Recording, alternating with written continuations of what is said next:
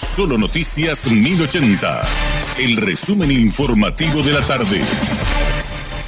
Hola, soy Richard Toñanes y este es el resumen informativo de la tarde. El comisario Gilberto Fleitas, comandante de la Policía Nacional, habló con Radio Monumental sobre la detención esta tarde de Paraguayo Cubas y dijo que la policía cumplió una orden de oficio. Se dio la, detención del señor Paraguayo Cubas en San Lorenzo, en cumplimiento del oficio fecha de hoy, eh, firmado por dos agentes fiscales del Ministerio Público. Él ya está en la patrullera eh, y él está con su celular filmando todo. Está transmitiendo, está transmitiendo vivo. ¿Por qué eso, comisario? Bueno, se cortó. Me informan que ya se cortó eso, señora. Ya se cortó. Eh, no tenía conocimiento. ya, comandante. seguramente por los, primeros minutos, sí. Eh, por, qué, ¿Por qué pasó esto, me decís, comandante? Seguramente en los primeros minutos de su detención, digo. Mm, bastante tiempo. Por lo menos lo, lo que dicen y el llamado público, ustedes están haciendo el seguimiento, comisario.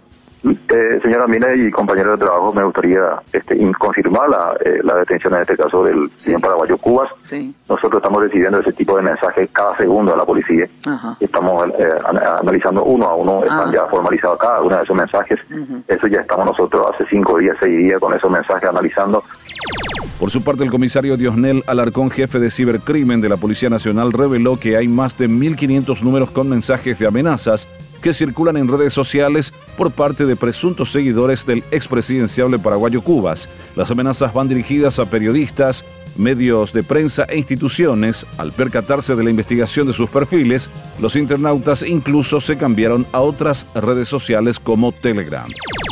En conversación con Radio Monumental, el doctor Guillermo Sequera, director de Vigilancia de la Salud, habló sobre el anuncio de la OMS que había declarado el fin de la emergencia sanitaria global por COVID-19 no es el fin de, la enfermedad, no es el fin de los muertos. Hoy la mayoría de los países del planeta prácticamente ya no están con emergencias nacionales. Dejó de ser una emergencia. El concepto de pandemia creo que es un concepto más popular, no es tan técnico. Pandemia fija que está distribuido en los cinco continentes, pero hay enfermedades como la tuberculosis, el HIV, son todas pandemias, si es, que lo vemos desde esta perspectiva, ¿verdad? Pero está entrando en un rango que ya no está, ya no es de emergencia. ¿Qué significa eso? Todo lo que ocurre es, digamos, dentro de todo manejable, está dentro de lo proyectado, no, no va a haber una explosión de una variante nueva que genere caos, eso es muy poco probable. Entonces, todas estas condiciones hacen de que demos este, este, paso de dejar de ser una, una emergencia internacional y hoy entra a ser un virus más de los virus respiratorios de cada invierno. Sigue siendo el virus respiratorio que más mata, mucho más que influenza, mucho más que virus sincitial, influenza A, B, toda la, fauna viral, ¿verdad?, que existe en todos los inviernos. Hoy este va a ser un virus más y lo bueno, un virus que ya tenemos vacuna, ¿verdad? A la fecha, más de 500.000 personas ya se aplicaron la vacuna cuadrivalente contra la influenza, según el reporte del Ministerio de Salud que insta la inmunización para evitar cuadros respiratorios graves. Las regiones con mayor cantidad de vacunas administradas son Central, Asunción, Itapúa, Caguazú y Alto Paraná, seguidas de Cordillera según los registros oficiales. El pasado 27 de abril debió iniciar el juicio oral por denuncia falsa y extorsión contra Ramón González Daer, pero el mismo no se presentó y tampoco justificó su ausencia.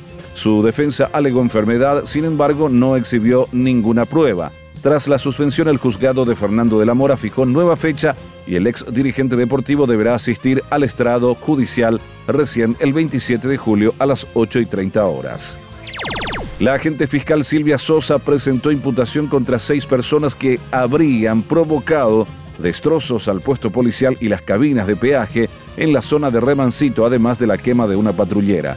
Según los antecedentes, los detenidos solicitaron el apoyo de otras personas a través de videos divulgados en las redes sociales para realizar manifestaciones con cierres de ruta en el marco de las protestas ciudadanas promovidas por seguidores de Paraguayo Cubas.